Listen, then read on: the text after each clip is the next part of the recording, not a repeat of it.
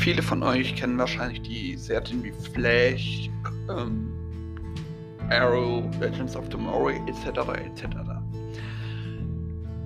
Was nur wenige wissen, ist aber, dass das Ganze im Arrowverse zusammenhängt, dass eine Art locker mit dem wirklichen DC-Universe verbundenes Serienuniversum ist. Da es erstaunlich viele Serien hat und man das ein bisschen aufschlüsseln sollte, bevor man das alles kennenlernt,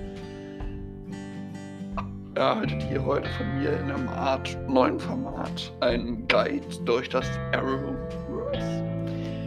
Aber erstmal hallo und herzlich willkommen zu Nerd Universe. Mein Name ist Finn und heute begeben wir uns zusammen ins Arrowverse. Die namensgebende Serie dieses ganzen Universums ist Arrow, wie man eventuell schon ahnen konnte. Und das handelt um Oliver Queen, der fünf Jahre auf einer Insel namens Lianu ähm, verschwunden ist und dort ein Bogen, dort ein sehr guter Bogenschütze wird und hinterher auch im Auftrag seines Vaters, mehrere, der leider gestorben ist bei dieser Reise nach Lianu, mehrere Kriminelle tötet und auch später andere Leute jagt, aber leider stirbt. Ähm, die ganze Serie hat acht Staffeln, ist meines Wissens nach auf Netflix verfügbar und ähm, wurde leider Gottes besetzt. Supergirl spielt in einer anderen Erde. Ich muss das vielleicht so erklären. Ähm, das DC-Universum ist ähnlich wie das Marvel-Universum auf verschiedene Erden verteilt. Es gibt es gab äh, die Erde 1 und dann noch viele unterschiedliche, während Serien wie Arrow, Flash und ich glaube auch Legends of Tomorrow auf Erde 1 spielen, spielt Supergirl auf einer anderen und handelt ähm, um Kara Danvers, die Cousine, die ältere Cousine von ähm, ja, Superman und ähm, Clark Kent genannt halt, die, ähm, als sie vom Krypton fliehen mussten, in eine Art Zeitschule gerät und ähm, nach der eigentlichen, ähm, also nach Clark Kent auf der Erde auftaucht, während Clark Kent schon ein eigener Superheld geworden ist. Und die wird dann hinterher dazu gezwungen, ihre Kräfte zum Kampf gegen das Böse einzusetzen und mit Hilfe ihrer Adoptivschwester Alex und dem als Marchen Manhunter bekannten John Jones lösen sie, naja, mehrere Fälle gegen Außerirdische und ja, halten die Welt davor ab, unterzugehen, wie in jeder von diesen bekannten Serien natürlich werden, gab es auch viele Crossover mit anderen Serien, unter anderem auch mit Flash und in diesen ja, Crisis-Folgen, die man sie gut nennt. Ähm, auch mit allen anderen Serien, wo sie sogar auf die andere Erde zu Arrow und äh, der im Frank Red Gasting gespielten Flash reist.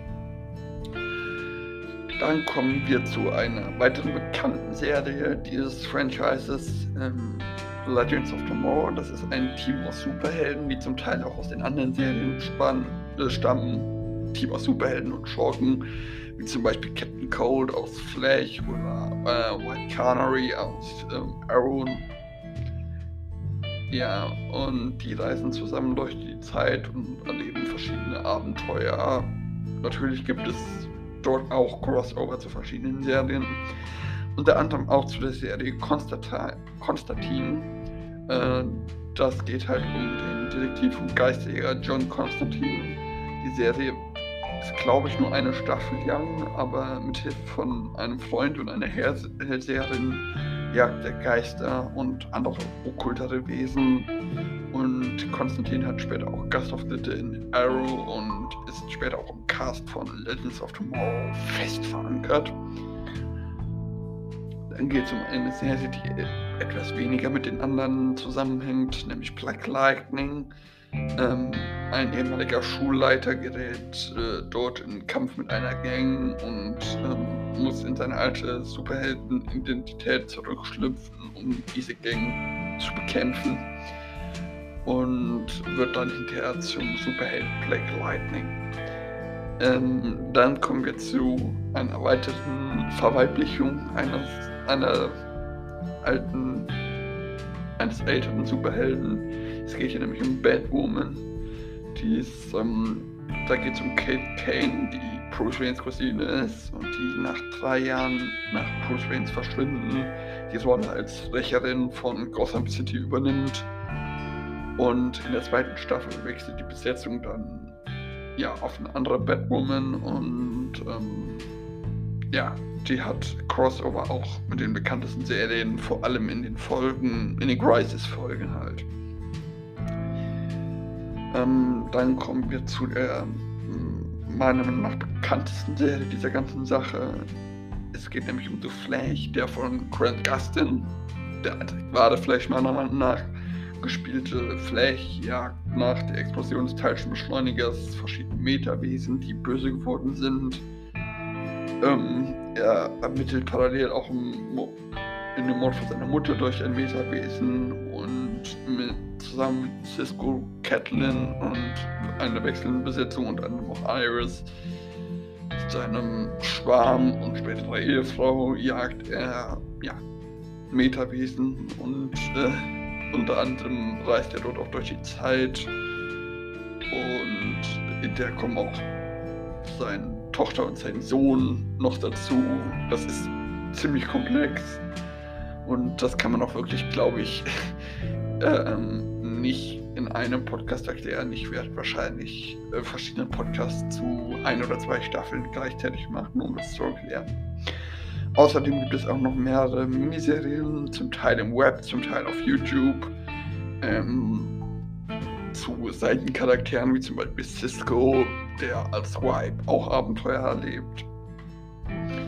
Und ähm, ja, die sind aber nicht näher beschreibenswert, habe ich mir gedacht. Und ja, folgt mir, falls ihr das noch hören wollt, könnt ihr mir aber gerne auf Instagram, Facebook, Twitter oder Discord schreiben.